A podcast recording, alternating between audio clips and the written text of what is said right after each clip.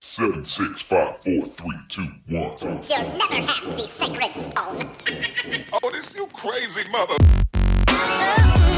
Hier ist der OMT Podcast mit brandneuem Stoff für eure Online-Marketing-Dröhnung zwischendurch. Heute mit dem OMT-Gründer Mario Jung.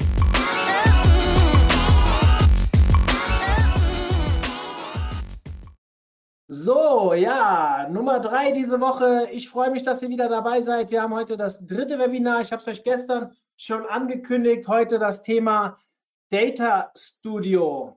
Ähm, genau, genaue Titel lest ihr schon auf dem Bildschirm. Elf Tipps für beeindruckende Data Dashboards in Google Data Studio. Wir haben die Bernadette Pons hier. Ich hoffe, ich habe den Namen richtig ausgesprochen. Ich weiß es gar nicht. Ich muss mal lang aussprechen wahrscheinlich. Ähm, wir haben uns eben lange unterhalten und ich wollte es eigentlich vorher fragen, wie ich den Namen richtig ausspreche. Habe ich vergessen, weil wir so einen interessanten Plausch hatten. Dementsprechend ähm, sei es mir verziehen für eine falsche äh, Aussprache, aber wir haben ein cooles Thema und das ist ja viel wichtiger heute. Und ähm, ich freue mich, dass Bernadette dabei ist. Sie, ich habe sie selbst schon mal zu dem Thema sprechen hören bei der OMX oder was die SEO-Com, ich weiß es nicht mehr genau, vor ein oder zwei Jahren. Ähm, und dementsprechend freue ich mich, dass sie sich hier auch bereitgestellt hat, ihr Thema bei uns vorzustellen. Erstmal vielen Dank dafür und herzlich willkommen. Ja, vielen Dank, Mario. Vielen Dank für die Einführung. Ich glaube, wir haben uns auf der SEOCom getroffen. Genau. Ja, ähm, kann, sein. kann sein. Gut, und, ich will gar nicht groß, ich will gar ja. nicht groß weiterreden. Ich überlasse die Bühne dir. Ich komme am Ende wieder dazu, um dir die Fragen zu stellen, die das Publikum hat. Und ja, viel Spaß. Ja, vielen Dank. Ähm, ich freue mich, ja, und äh, Reportings mit Google Data Studio, das ist mein Steckenpferd. Deswegen halte ich da auch schon mal gerne Vorträge auf Fachkonferenzen. Ansonsten bin ich spezialisiert auf das Thema Webanalyse. Ich mache äh, Webanalyse-Audits, äh, erstelle Tracking-Konzepte, KPI-Analysen. Ich gehe in die strategische Beratung und richte die Google Analytics-Accounts ein. Natürlich mache ich auch Workshops und Schulungen dafür. Kontaktieren könnt ihr mich über E-Mail, Xing, LinkedIn, wie auch immer. Die üblichen Verdächtigen. So, einmal kurz, äh, was erwartet dich heute? Also grundsätzlich ähm, eine ganz kurze Einführung, äh, die Herausforderungen bei der Arbeit im Marketing, die Vorteile von Google Data Studio, wobei das helfen kann im Marketing, auch bei Google Data Studio sind ein paar Herausforderungen zu meistern und ich versorge euch mit Tipps, ähm, die euch helfen sollen, damit ihr auch selber gute Dashboards erstellen könnt.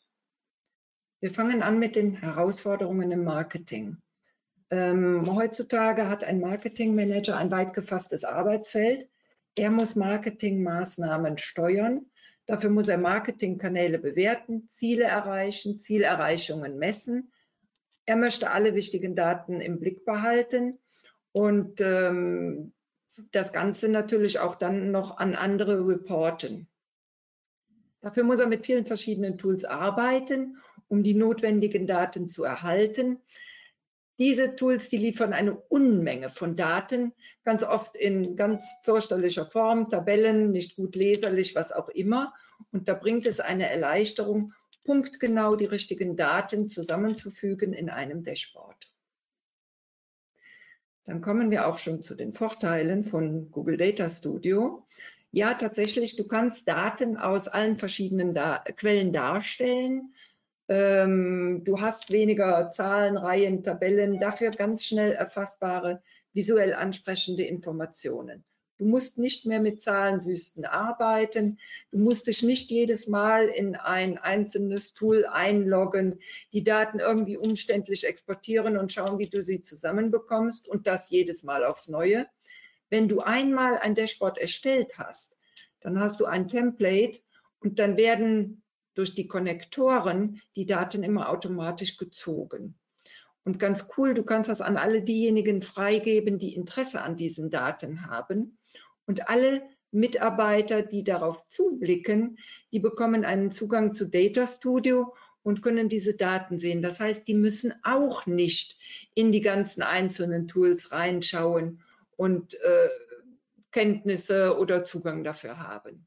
Ja, letzten Endes hast du eine große Zeitersparnis, da du nicht immer alles wieder neu erstellen musst. Aber es gibt auch ein paar Herausforderungen bei Data Studio. Ganz so einfach ist es nicht. Ähm, man, man, wird, man ist dazu verleitet durch die ansprechende Aufbereitung und das zur Verfügung stellen der Daten, dass das immer so nett aussieht. Da entsteht oftmals der Eindruck, ach, das ist aber einfach, das funktioniert aber bestimmt ganz gut.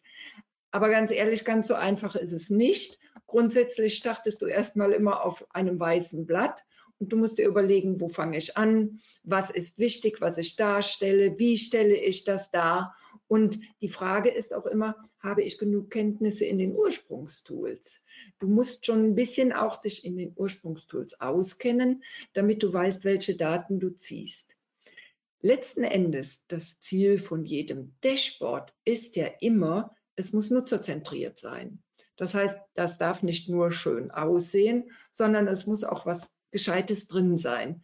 Früher gab es immer den Spruch, was nützt eine schöne Schüssel, wenn nichts drin ist? So ist das im Prinzip bei Data Studio auch. Jetzt kommen wir auch schon zu meinen Tipps. Eigentlich hätte ich ganz, ganz viele Tipps. Ich habe euch heute aber elf Tipps herausgesucht, die helfen sollen, ein gutes Dashboard zu erstellen. Manche erscheinen auf den ersten Blick ähm, ein bisschen einfach, aber ganz ehrlich, mir sind bei meiner Arbeit immer wieder so viele Dashboards untergekommen, wo schon die Basics nicht gestimmt haben. Und dann ist es einfach schade drum um den Wert. Die ganze Aussage und die Lesbarkeit, die leidet dann darunter. Das äh, müssten wir vermeiden.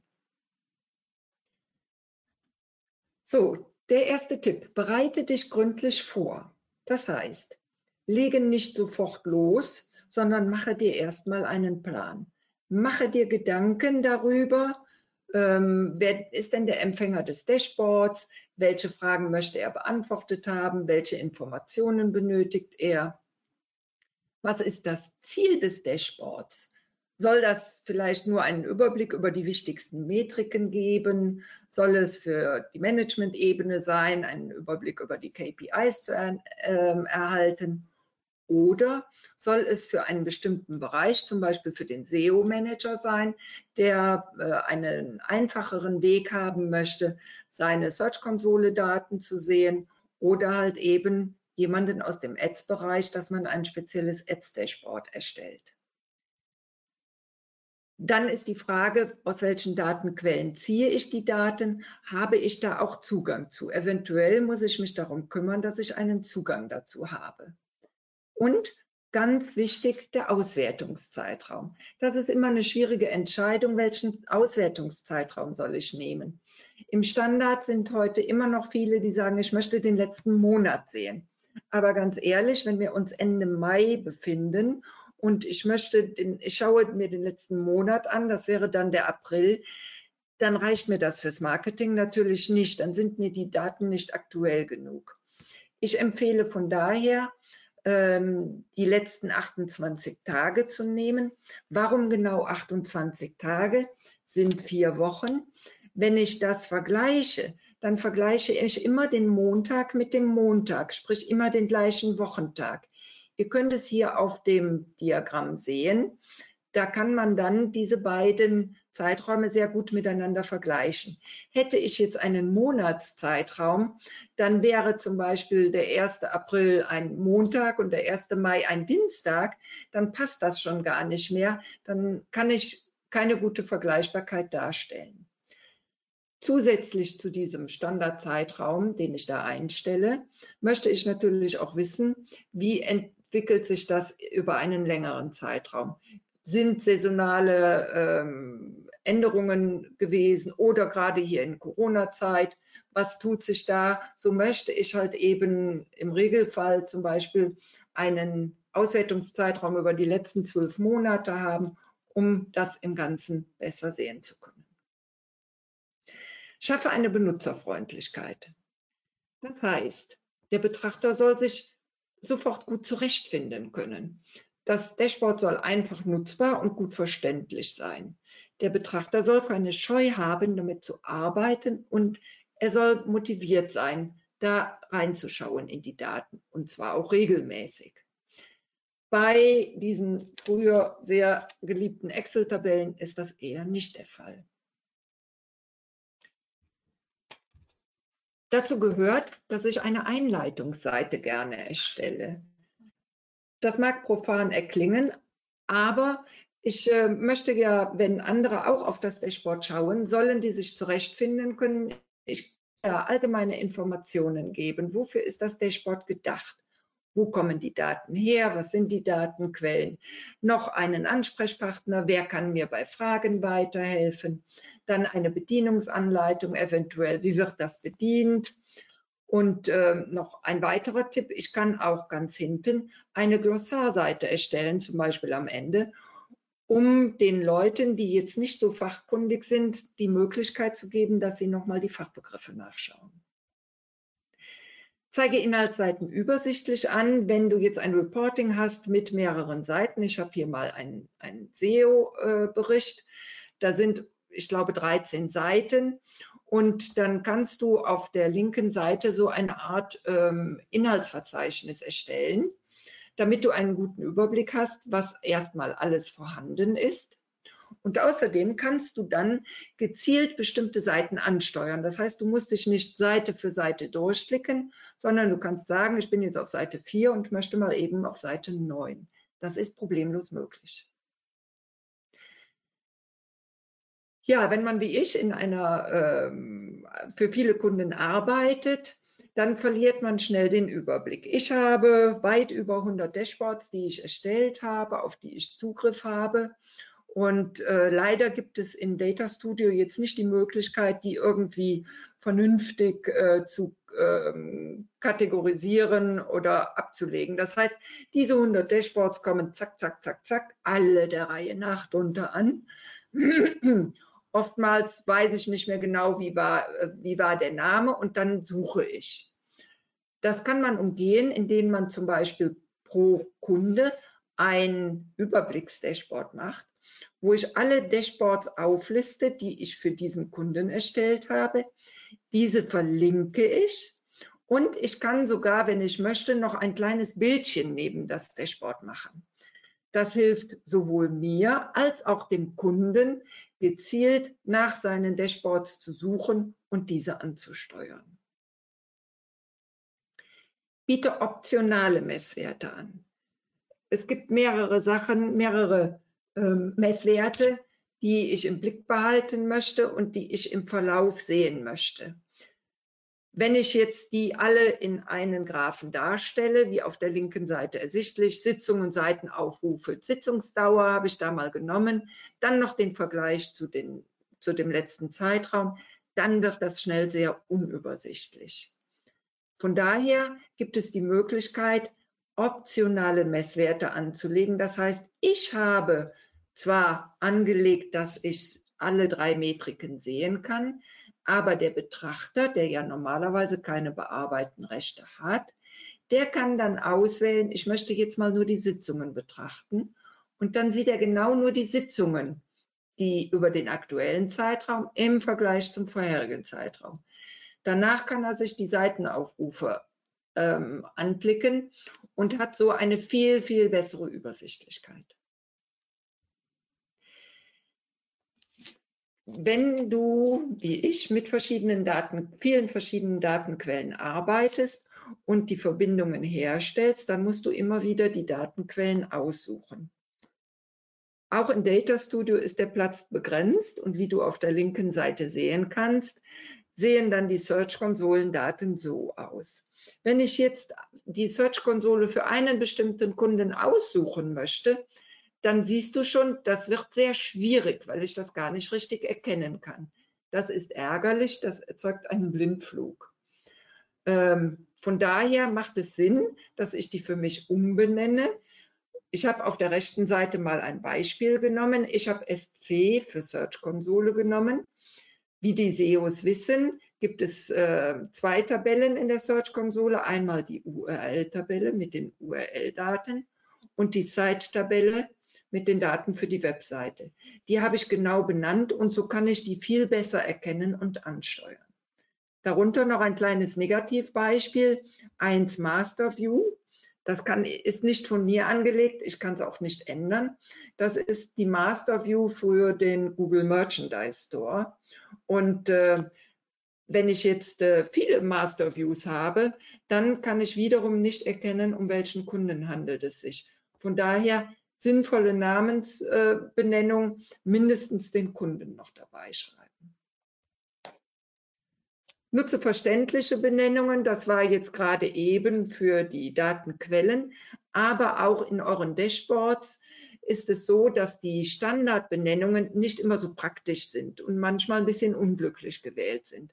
Ich habe hier ein Beispiel genommen für einen Zielabschluss. Das Ziel 1 hieß Purchase Completed. Bei Ermittlung der Metriken heißt das Ding Purchase Completed, Abschlüsse für Zielvorhaben 1. Wahnsinnig lang, wahnsinnig sperrig und nicht gut verständlich. Auf der rechten Seite habe ich das einfach abgekürzt, habe das Ding genannt Kaufabschluss Ziel und schon können alle besser damit umgehen. Das sind so ganz einfache Sachen, die wirklich gut funktionieren und wahnsinnig viel bringen. Ähm, jetzt ist es so, Du hast Fragen, die du beantwortet haben möchtest. Du möchtest bestimmte Messwerte haben. Die Messwerte, deine Wünsche, die enden natürlich nicht bei einem Tool. Das heißt, ähm, du bekommst nicht nur deine Informationen zum Beispiel aus Google Analytics, sondern auch aus der Search-Konsole oder du möchtest nicht nur diese Daten auf einem Blatt ansehen, sondern diese auch in einer Tabelle auswerten. Das geht mit Data Blending. Man kann da bis zu fünf verschiedene Datenquellen miteinander verbinden. Man muss nur darauf achten, dass die einen gleichen Datenanker haben. Zum Beispiel das Datum oder die Landingpage. Hier mal ein Beispiel. Hier habe ich die Search-Konsole und Google Analytics-Daten zusammengeführt. Ich habe auf der linken Seite die Landingpage. Das ist mein Anker, mein Join Key. Äh, das ist die gemeinsame Dimension. Und dann habe ich zuerst Daten aus der Search-Konsole, also Impressionen, Klicks und CTR. Das reicht natürlich nicht. Ich möchte ja auch noch tiefergehende Daten wissen, zum Beispiel die Absprungrate, die Seiten pro Sitzung oder die Sitzungsdauer, um eine noch bessere Auswertung äh, zu erhalten. Weitere Beispiele sind, ich kann auch äh, Daten aus Ads und der Search-Konsole vergleichen. Ich kann äh, Daten von verschieden, mit verschiedenen Segmenten vergleichen. Zum Beispiel organische Zugriffe, Direktzugriffe, Ads-Zugriffe kann ich mir alle in jeder Reihe separat anzeigen lassen. Ich kann auch ein Diagramm erstellen, wo ich Daten mit verschiedenen Zeiträumen nebeneinander vergleiche. Zum Beispiel die letzten sieben Tage oder die letzten 28 Tage. Hier habe ich mal die beiden äh, verschiedenen Tabellen der Search-Konsole miteinander äh, verbunden. Es gibt ja zwei ähm, Tabellen von der Search-Konsole. Einmal die für die Webseite, wo die Position der Suchbegriffe ähm, enthalten ist und einmal die der URL, wo die Landingpages und die Klicks auf die URL enthalten sind. Auch diese Daten möchte ich manchmal in einem Diagramm erkennen können. Ja, noch ein, äh, ein wichtiger Tipp. Das hört sich erstmal wild an. Lerne Regex. Regex ist die Abkürzung für reguläre Ausdrücke. Das äh, kommt aus der Programmierung und äh, wenn man einen Programmierer fragt, dann sagt er immer, um Gottes Willen, Regex ist ja hyperkompliziert. Ja, im Prinzip stimmt das auch. Es gibt wahnsinnig viele Regex-Kombinationen. Äh, das Gute ist, als Marketing-Mitarbeiter brauchst du gar nicht diese ganzen äh, regulären Ausdrücke zu kennen, äh, sondern du brauchst nur eine Handvoll Ausdrücke kennen, die dir helfen, mit dem Tool besser zu kommunizieren. Reguläre Ausdrücke sind Sonderzeichen, mit denen du umfassendere Zeichenketten für Suchen oder Filterungen definieren kannst. Du kannst komplexere Filterungen durchführen als in den normalen Standardauswertungen. Es kann ein bisschen geübt werden. Im, äh, wenn du mal danach googelst, dann findest du ganz viele Tools, die dir auch dabei helfen. Ich habe hier eine Handvoll ähm, der wichtigsten regulären Ausdrücke zusammengefasst. Wenn du die schon kannst, dann kommst du sehr, sehr weit bei deiner Arbeit mit Google Data Studio, aber auch mit Google Analytics. Denn die wirst du immer brauchen bei der Einrichtung von Filtern, von Segmenten und auch wenn du Formeln und Funktionen bei Google Data Studio eingibst. Ja, hier zum Beispiel beginnt mit, endet mit. Du kannst einen Joker einstellen, wenn du zum Beispiel alle E-Mail-Quellen ähm, auswerten möchtest. Wenn es viele verschiedene Mitarbeiter gibt, dann gibt es auch äh, zwangsläufig viele unterschiedliche Schreibweisen. Das kannst du halt eben ähm, etwas minimieren, diese Problematik, dass du diesen Joker nimmst und sagst, alles, was I, irgendwas dazwischen und Mail enthält, das ist jetzt E-Mail. Arbeite mit eigenen Werten. Du kannst eigene Metriken erstellen, weil oftmals die Standardmesswerte nicht ausreichen. Du möchtest andere Werte haben, ähm, die dir wichtig sind, die aber von den Tools so im Standard nicht zur Verfügung gestellt werden. In Google Data Studio kannst du mathematische Berechnungen vornehmen, die sind ganz einfach. Ich habe hier mal ein Beispiel genommen für den Gewinn, also sprich Umsatz minus Kosten gleich Gewinn ist ganz einfach.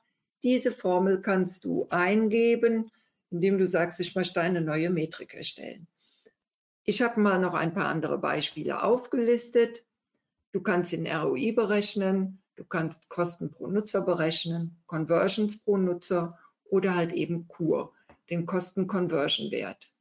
Das ist super praktisch. In Google Analytics kannst du im Standard nur fünf berechnete Metriken pro Datenansicht einrichten. Und Google Data Studio ermöglicht dir eine Vielzahl weiterer berechneter Metriken. Diese Metriken kannst du entweder direkt in einer Tabelle berechnen lassen, hier habe ich auf der linken Seite mal einen Ausschnitt, wo du entweder wo du Dimensionen und Messwerte aussuchen kannst. Du sagst dann einfach, ich möchte einen weiteren Messwert hinzufügen und gibst ein, ich möchte ähm, äh, Umsatz minus Kosten haben. Das Ganze nenne ich Gewinn und schon funktioniert das. Das ist ganz fein.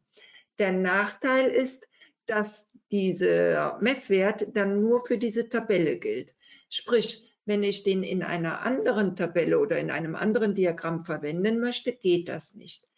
Das geht nur, wenn ich diesen Messwert direkt in der Quelle erstelle. Das ist etwas umständlicher. Da muss ich in die ähm, Quellverbindung reingehen und sagen, ich möchte ein neues Feld erstellen. Dann ist das dauerhaft angelegt in Data Studio und dann kann ich diesen Messwert in allen Tabellen äh, Steuerelementen oder berechneten Feldern anwenden. Erstelle eigene Dimensionen. Das funktioniert grundsätzlich so wie bei den Metriken. Ich nutze das sehr, sehr gerne, um, um Gruppierungen vorzunehmen. Es gibt aber eine Unzahl weiterer Dimensionen. Ich nehme hier mal gerne das Beispiel der Content-Gruppierung. In Google Analytics kann man Content-Gruppierungen anlegen. Das heißt, ich kann die einzelnen Seiten nach Inhalten gruppieren, damit ich nicht mehr eine Auswertung habe über hunderte oder tausende einzelne Seiten, sondern dass ich diese in Gruppen zusammenfasse. In Google Analytics funktioniert das leider erst ab dem Zeitpunkt der Einrichtung. Das heißt, richte ich heute eine Content-Gruppierung ein, dann laufen ab heute Daten da ein. Das finde ich manchmal blöde. Ich möchte das auch rückwirkend haben. Das funktioniert, wenn ich das in Data Studio mache. Dann gebe ich hier eine, ähm, ein Feld ein, gebe diese Formel ein. Es ist eine Case-When-Formel. Also, das heißt, wenn eine Bedingung erfüllt ist, dann kommt das Ergebnis. Hier in dem Fall habe ich gesagt, wenn die Seite Home enthält, dann nenn das Ding Homepage. Wenn die Seite Seminare enthält, dann bitte äh, soll das in den Bereich Seminare fallen. So kann ich die ganze äh, Website strukturieren und die Seiten ordentlich zu Inhaltsgruppen zusammenfassen. Ich kann auch so viele Inhaltsgruppen anlegen, wie ich möchte. Diese eigenen Dimensionen für Channel-Gruppierungen habe ich gerade eben gezeigt. Es gibt aber auch andere Dinge, die ich gerne zusammenfassen möchte, zum Beispiel Länder nach Verkaufsgebieten oder bestimmte Kampagnen zusammenfassen, wenn ich die Brand-Kampagnen zusammenfassen möchte. Oder ich kann auch Cluster anlegen für Seiten pro Sitzung. Normalerweise bekommt man ja nur einen Durchschnittswert oder eine supergenaue Auflistung. Ich kann mich da irgendwo in der Mitte bewegen. Ich kann auch Sitzungen pro Nutzer clustern, zum Beispiel alle, die eine Sitzung pro Nutzer hatten, alle, die zwei bis fünf Sitzungen hatten, alle, von, die mehr als fünf Sitzungen hatten. Das geht problemlos in Data Studio. Es gibt wahnsinnig viele Möglichkeiten. Es gibt viele, viele weitere Formen und Funktionen, die ähm, sehr speziell sind, die auch, äh, wo viele äh, auch fürs Marketing sehr hilfreiche Funktionen bei sind. Ähm, ich nenne mal hier noch kurz ein paar Beispiele. Also Concat mehrere Dimensionen zusammenfügen, zum Beispiel Betriebssystem und Version, Zählfunktionen, Max, Median, Min. Ich kann aber auch Hyperlinks und Bilder hinzufügen. Das ist sehr praktisch. Prüfe, wem du Zugang gewährst. Es gibt verschiedene Freigabeoptionen. Es gibt grundsätzlich den Inhaber, dann kann ich Bearbeitenrechte und Betrachtenrechte vergeben. Ähm, grundsätzlich geht das äh, nach äh, E-Mail-Adressen. Es gibt aber auch die Möglichkeit, äh, die Linkfreigabe ähm, zu aktivieren. Das heißt, jeder, dem ich den Link schicke, der kann darauf zugreifen.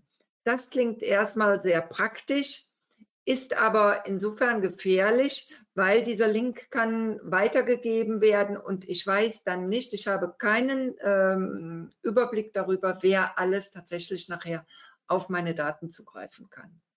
Deswegen empfehle ich, diese Linkfreigabe immer auszuschalten. Mache regelmäßiges Qualitätsmanagement. Du kannst Data Studio auch nutzen, um ein Qualitätsmanagement zu machen. Normalerweise liegt der Fokus darauf, bestimmte KPIs sich anzuschauen. Ähm, das ist ähm, natürlich der Hauptfokus, aber ähm, gerade im Analytics-Bereich sollte man auch ein regelmäßiges Qualitätsmanagement machen wo ich ähm, in bestimmten Zeiträumen immer wieder prüfe, werden alle aktiven Ziele erreicht, sprich funktionieren die eingerichteten Zielvorhaben noch. Gibt es Kampagnen, die unter dem Channel Other einlaufen? Das gibt wahrscheinlich einen Hinweis darauf, dass die UTM-Parameter nicht richtig eingesetzt wurden. Gibt es einen Anstieg von 404 Fehlerseiten? Ähm, läuft da etwas aus dem Ruder, was ich nicht auf dem Schirm habe, hat vielleicht jemand etwas ähm, am, am, Template gemacht, was, ähm, was mir nicht aufgefallen ist, oder gibt es auffällige Absprungraten. So kann ich relativ schnell Besonderheiten sehen. Erst recht, wenn ich mir das einmal in Data Studio einrichte und dann nur noch regelmäßig draufklicken muss. Super praktisch empfehlen. Ich habe so ein Qualitätsmanagement-Dashboard, das hat mittlerweile, ich glaube, über 15 Seiten, ist mir ein unentbehrlicher Helfer. Biete Interaktionsmöglichkeiten. Wenn ich anderen das äh, Dashboard freigebe, dann mache ich das ja auf, äh, mit Betrachten ähm, Freigabe. Das heißt, die können grundsätzlich erstmal nur betrachten. Ganz praktisch ist aber, wenn ich denen die Möglichkeit gebe, die ersten Fragen auch schon ein bisschen selber beantworten zu können. Das spart auf der einen Seite wieder Zeit, dass weniger Rückfragen an mich kommen. Und andererseits ähm, ist das für jeden selber auch nochmal so, so, ähm, ähm, so praktisch, dass er selber seine Fragen beantworten kann. So, ähm, Beispiel, du gibst einen Standardzeitraum vor ähm, und durch die Zeitraumsteuerung, die du da eingibst, kann der Betrachter einerseits deinen vorgegebenen Zeitraum sehen und andererseits kann er einen anderen Freiraum zusätzlich wählen, ohne dass er dich dafür belästigen muss. Ja.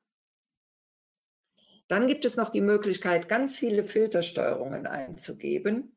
Das ist super praktisch. Wenn ich jetzt hier ein, ein Dashboard habe mit bestimmten Daten, dann kann ich ähm, äh, Filtersteuerungen eingeben und automatisch werden die ganzen Daten des Dashboards nach, diesem, äh, nach dieser Steuerung gefiltert. Ich kann hier zum Beispiel sagen, der äh, Herkunftskanal, sprich der Marketing-Channel. Wenn ich jetzt klicken würde, ich möchte nur ähm, die Zugriffe haben über die organische Suche, dann würden die Daten, die ich da darstelle, direkt alle neu erstellt für die organische Suche. Wenn ich dann sage, ich möchte jetzt aber nur die Handyzugriffe sehen, dann wird das wieder neu erarbeitet. Das geht in äh, Sekundenschnelle und äh, das ist natürlich super praktisch und super interaktiv.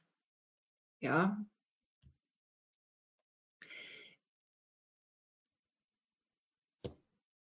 Dann kann ich noch die Datenkontrolle angeben. Ähm, normalerweise wird jedes Diagramm mit einer Datenquelle verbunden. Das heißt, wenn ich hier ein, Daten, ein Diagramm erstelle, dann mit Daten, hier in diesem Fall mit Sitzungen, dann muss ich natürlich mit einer Datenquelle Verbindungen verbinden. Die Daten müssen ja irgendwo herkommen.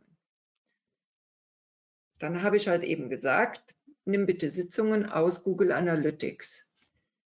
So kann ich mir das ganze Dashboard aufbauen. Und wenn ich jetzt aber die Möglichkeit der Datenkontrolle anbiete, äh, dann kann auch der Betrachter dieselben Daten für, einen, für eine andere Datenansicht sich anzeigen lassen. Zum Beispiel, wenn ich viele verschiedene Kunden habe und ich nehme mir mein Monitoring-Dashboard, dann habe ich mit Hilfe der Datenkontrolle die Möglichkeit, einen Kunden nach dem anderen durchzuschauen und bekomme immer wieder auf dasselbe Template die unterschiedlichen Daten angezeigt. Das ist sehr, sehr praktisch. Natürlich kann ich mir nur die Daten anschauen lassen, auf welche ich Zugriff habe. Klar. Na?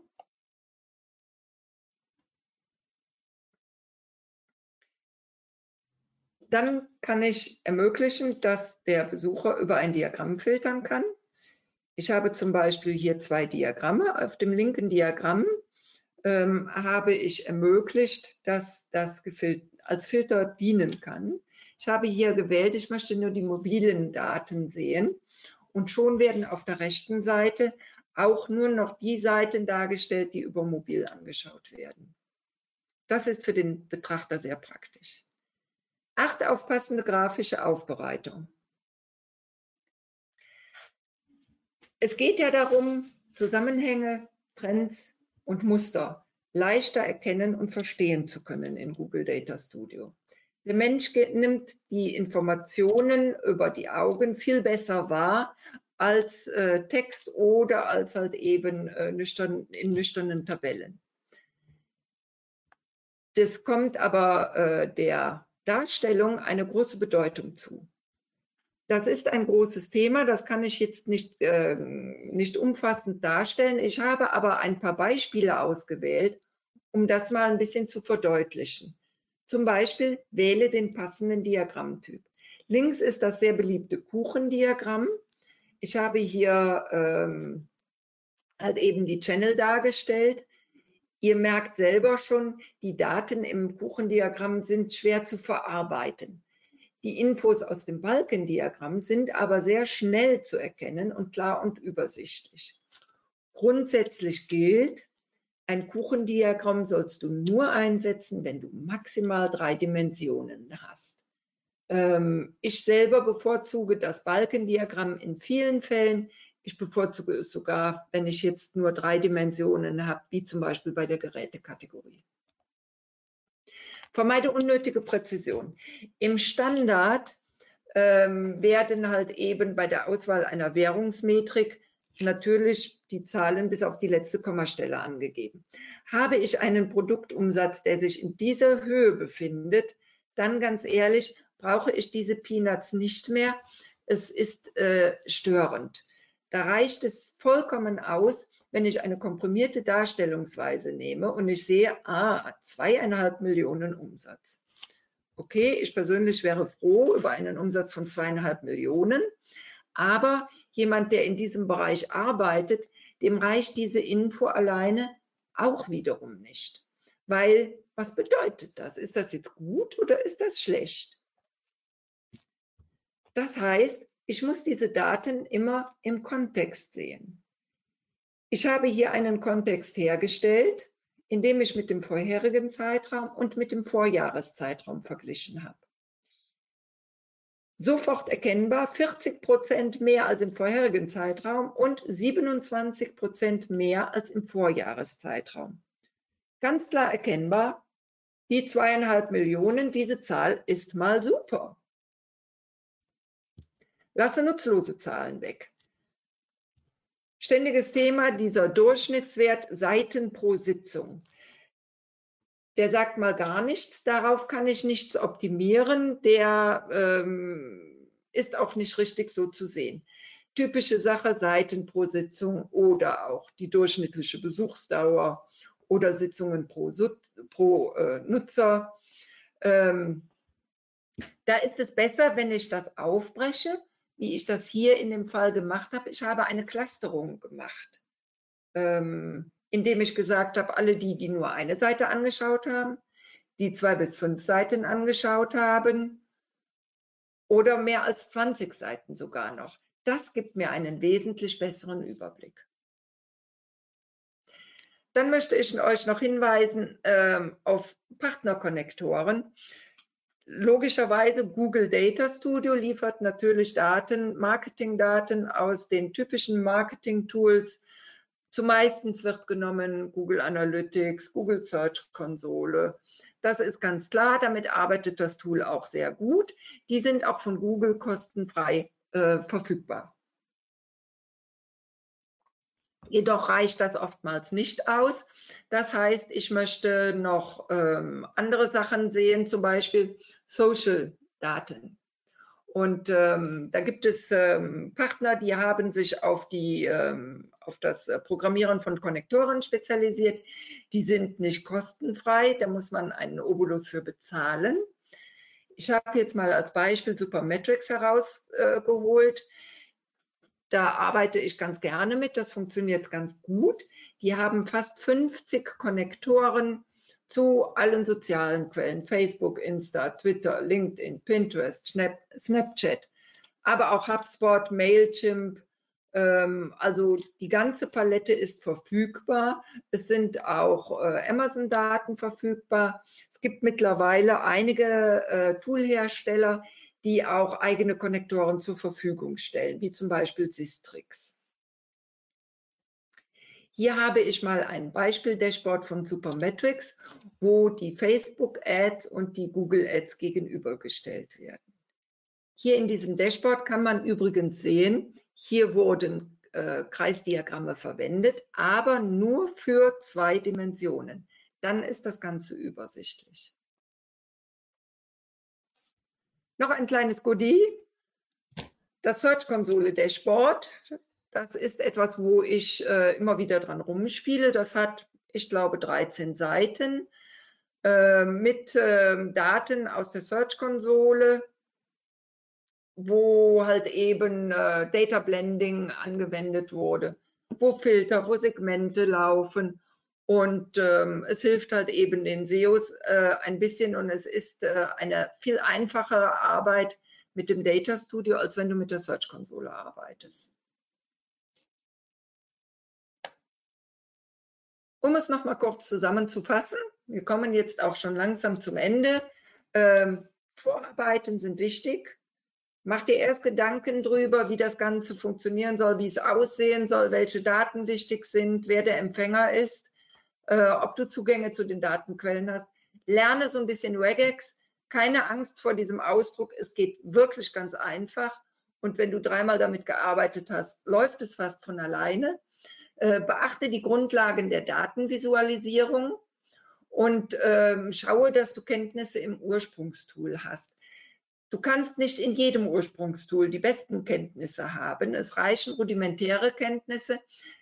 Es ist aber gut, wenn du einen Kollegen hast, der dich da beraten kann. Vielen Dank fürs Zuhören. Ich hoffe, es hat euch gefallen und ich konnte euch ein paar hilfreiche Tipps geben. Ja, definitiv. Also, so wie ich hier das gerade im Feedback auch lese, da sind ein paar Dinge dabei gewesen, die die Leute weitergebracht haben. Ähm, vielen, vielen lieben Dank erstmal an der Stelle. Und ähm, wir gehen jetzt gleich zu den ähm, Fragen über. Also wenn ihr Fragen habt, könnt ihr die noch stellen. Es sind schon ein paar Sachen reingekommen. Wir haben auch Zeit dafür. Ich möchte an der Stelle ganz kurz auf ein Event hinweisen, ein kostenfreies Event, was wir am Dienstag haben. Und ich äh, mache euch jetzt mal ganz cool, de, äh, ganz kurz, nicht cool, ähm, den äh, Link in den Chat rein. Und zwar werden wir am Dienstag eine virtuelle Konferenz veranstalten, und zwar namens OMT Meets Campix. Für einige von euch wissen es schon, wir haben am Dienstag neun Webinare zum Thema SEO beziehungsweise drumherum, Google Discover, Google Tag Manager. Ähm, wir gucken uns auch mal andere äh, Analyse-Tools als Google Analytics an. Also schaut da mal rein, es sind coole Themen dabei, auch ein bisschen Personalmarketing, sprich also SEO für Personalmarketing. Ähm, neun einzelne Webinare, wo ihr euch anmelden könnt, kostenfrei. Wie gesagt, Dienstag von 9 bis 18 Uhr werden wir das durchziehen, ohne Mittagspause. Also ihr könnt euch ja Pause nehmen, wann ihr wollt. Ich muss irgendwie durch, durch das Ganze. Ähm, würde mich sehr freuen, wenn ihr dabei seid. So, jetzt kommen wir weg von der Werbeeinblendung zu den Fragen. Ähm, kommt sehr viel Lob rein. Das finde ich natürlich immer schön, auch wenn mir das gerade ein bisschen das Fragen, äh, die Fragen ein bisschen zerschießt. Aber ich fange einfach mal oben an. Hallo Bernadette, ich hätte eine Frage zum zu dem Inhaltsverzeichnis. Wie erstellt man das? Es sieht nicht so aus, als würde das Verzeichnis auf der Seite sein. Ähm, ja, das, ähm, ähm, nee, das ist nicht auf der Seite, sondern das kannst du oben in den äh, mhm. Da müsste ich jetzt mal reinschauen, wie die Einstellungen heißen. Ähm, da müsste ich nochmal nachschauen. Also gerne mich nochmal kurz anschreiben, dann gebe ich das nochmal später durch. Ja, alles ja? klar. Dann, wo kann ich die Dimensionen einstellen? LVH benötige eine, das ist wahrscheinlich eine Abkürzung für irgendwas, was ich gerade nicht greifbar habe, ähm, benötige ja. ein Dashboard mit allen Google Ads Konten.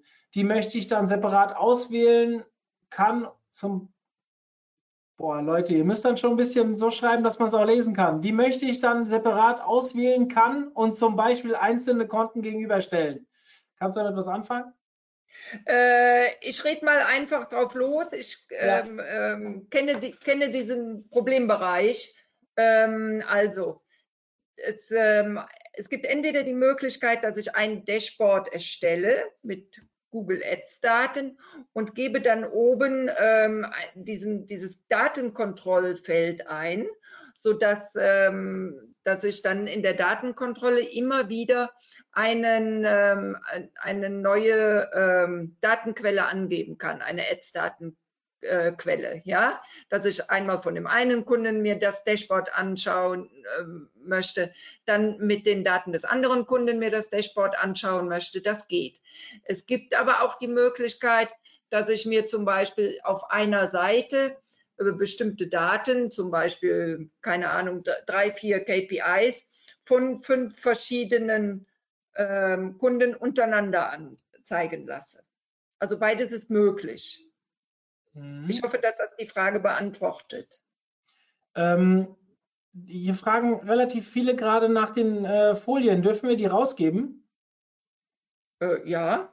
Ja, dann schickst du mir bitte eine PDF und für die, die jetzt hier gefragt haben, wir verschicken die nicht als E-Mail, sondern Ähm, wir stellen die zum Download unter die Aufzeichnung. Also die Aufzeichnung wird wahrscheinlich heute noch, vielleicht spätestens Montag online gehen und dann habt ihr unten drunter einen Call to Action Button, wo ihr euch die Präsentation runterziehen könnt.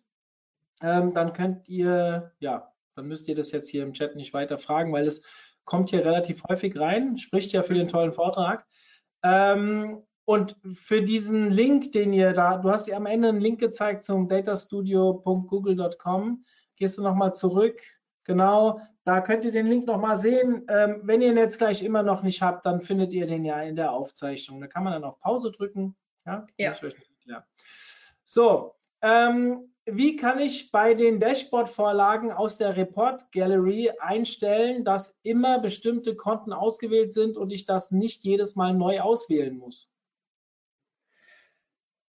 Äh, also, wenn ich, ähm, also grundsätzlich fange ich, wenn ich ein Dashboard erstelle, auf der grünen Wiese an. Das heißt, es ist ein weißes Dashboard, ohne alles.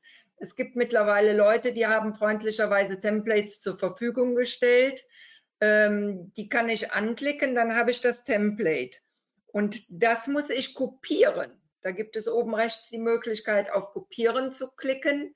Ähm, und dann ähm, kann ich dieses Template kopieren und dann fragt er mich, mit welchen Daten soll das verbunden werden. Dann gebe ich da meine eigenen Daten ein und dann ist das mein eigenes Dashboard. Und mhm. dann kann ich damit frei, kann ich das freigestalten, wie ich möchte. Mhm. Ähm, das nicht. Ist es nicht aus Datenschutzsicht gefährlich, Konnektoren zu, von Drittanbietern zu nutzen? Warum? Ich weiß es nicht. Die Frage reiche ich weiter an den Nutzer. Mal abgesehen davon, dass wir ja auch keine Anwälte sind und da eigentlich gar keine Auskunft geben dürfen dazu. Aber ähm, wenn du es konkreter wissen willst, dann bitte nochmal äh, genauer schreiben oder warum du denkst, dass das ein Problem ist. Dann, was kosten die Konnektoren?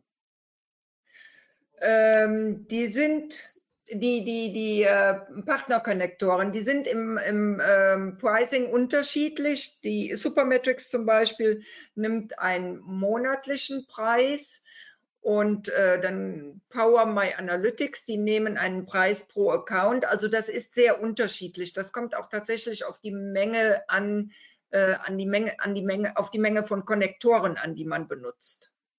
Mhm. Es ist äh, aber für Agenturen ähm, ähm, durchaus äh, ein fairer Preis, sehr erschwinglich. Ich meine, für 100 Euro im Monat bekommt man so ziemlich alles.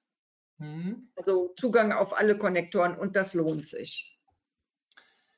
RegX für Marketers, hast du einen konkreten Tipp, wo man sowas lernen könnte? Ähm, also es gibt diverse Blogartikel. Ähm, ich kann das, ähm, ich kann das vielleicht, ähm, ich kann einen schönen Blogartikel raussuchen und äh, noch ins PDF reinschmeißen. Wäre das eine ja. Idee?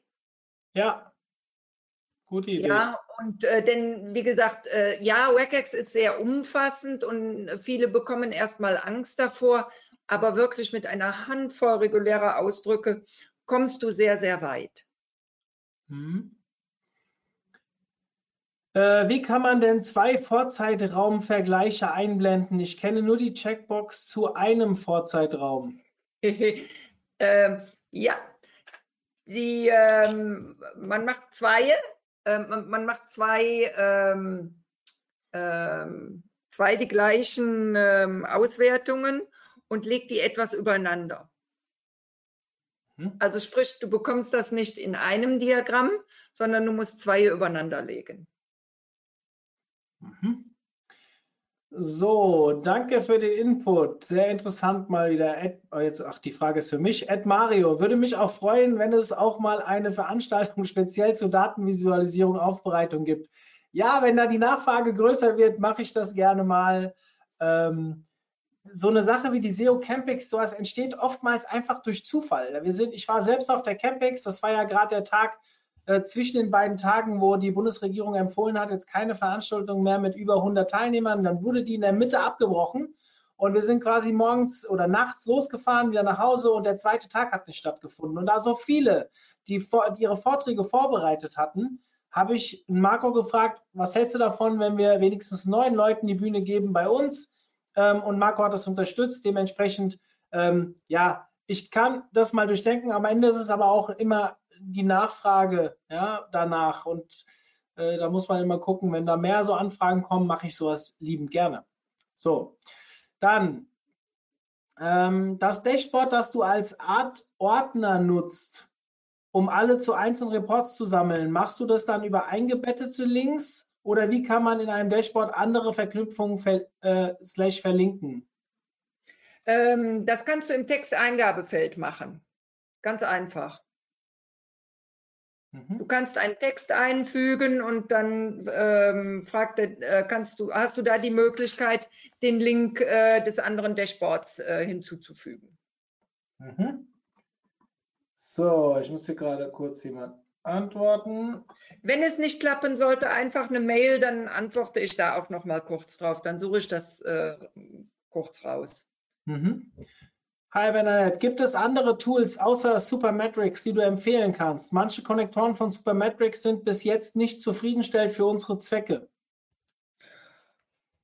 Ähm, nein, kann ich nicht. Ich ähm, muss auch sagen, ich kann da keine Bewertung vornehmen, auch welches besser oder schlechter ist, da tatsächlich Supermetrics das einzige ist, wo ich mitgearbeitet habe. Hm. Äh, kann man Dashboards für Facebook nutzen? Ja, klar. Okay. Also äh, äh, nicht nur für Facebook Ads, sondern auch für die anderen Facebook-Daten. Aber da gibt es halt eben keine kostenlosen Konnektoren, ähm, sondern da musst du halt eben auf Partner ausweichen, die ähm, sich das bezahlen lassen. Mhm. Von welchen Google Tools ziehst du Daten in das Google Data Studio? Nur Google Analytics und Search Konsole oder auch weitere? Ja, auch weitere.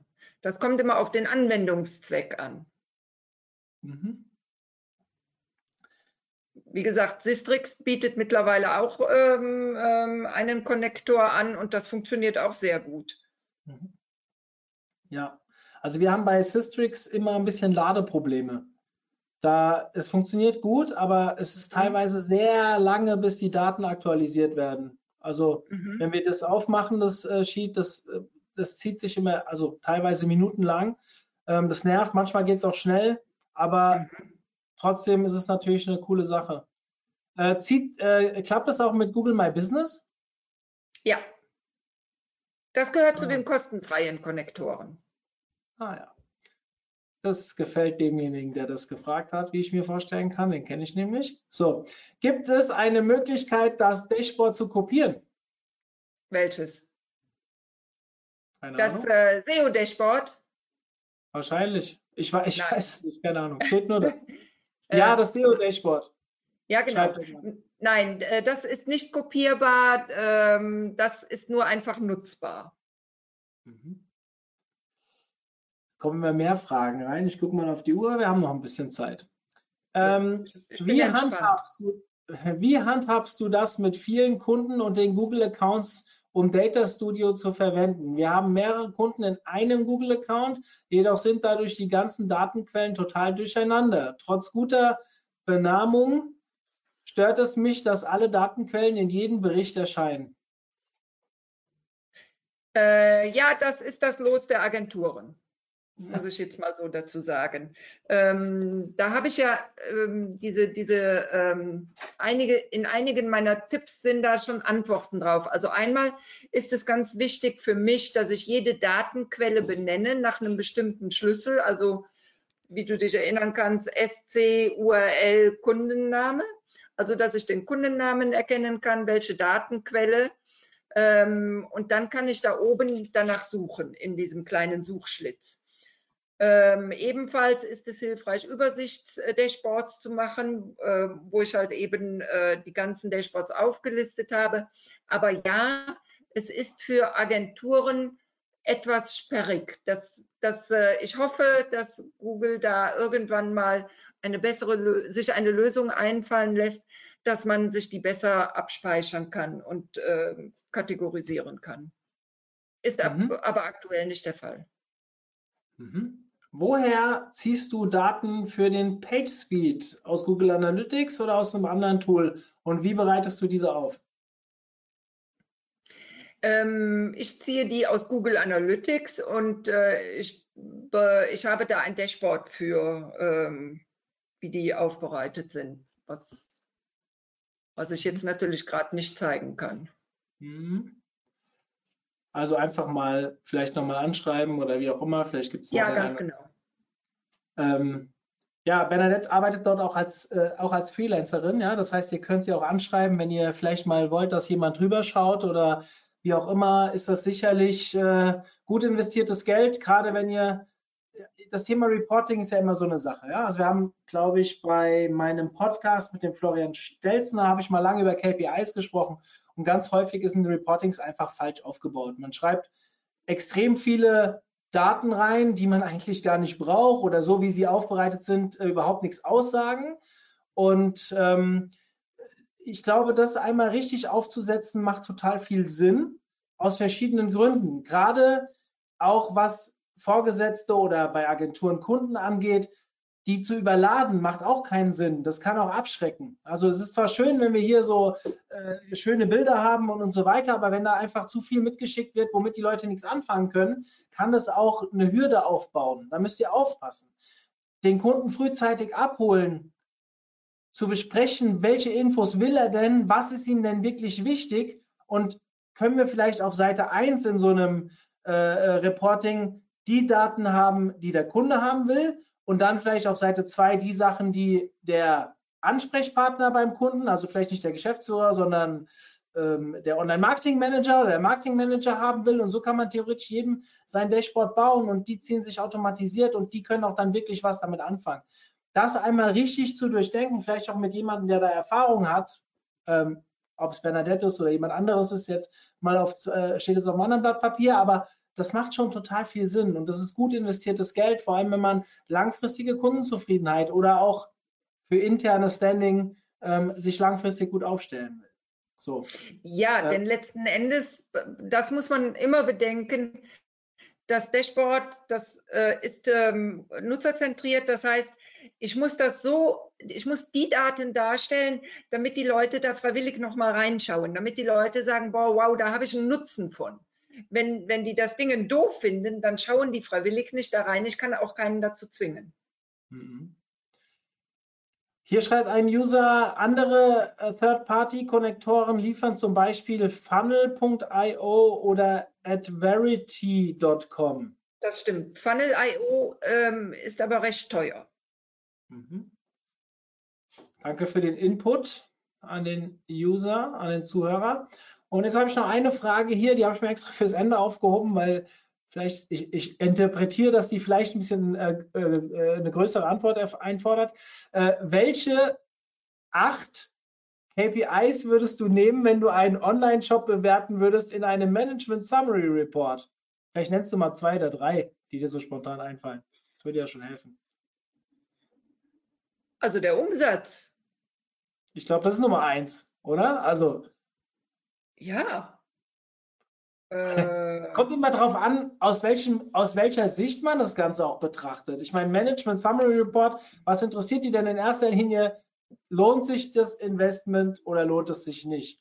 So, wenn ihr jetzt genau. SEO seid, dann wissen wir alle, bis SEO richtig greift und die Maßnahmen durch die Decke gehen, vergeht extrem viel Zeit und so viel Geduld haben Vorgesetzte manchmal nicht. Das heißt, ihr müsst ihnen versuchen, da hinführende KPIs, wie ich das gerne nenne, das Wort KPI ist da eigentlich ein bisschen falsch, aber ähm, keine Ahnung, wie ist die Traffic-Entwicklung, wie ist die Sichtbarkeitsentwicklung als ganz schwache KPI oder ähm, aber das sind die ersten Sachen, die sich bewegen, wo das Management zumindest sehen kann, hey, es bewegt sich in die richtige Richtung und der Umsatz kommt immer am Ende, fällt dann irgendwann runter.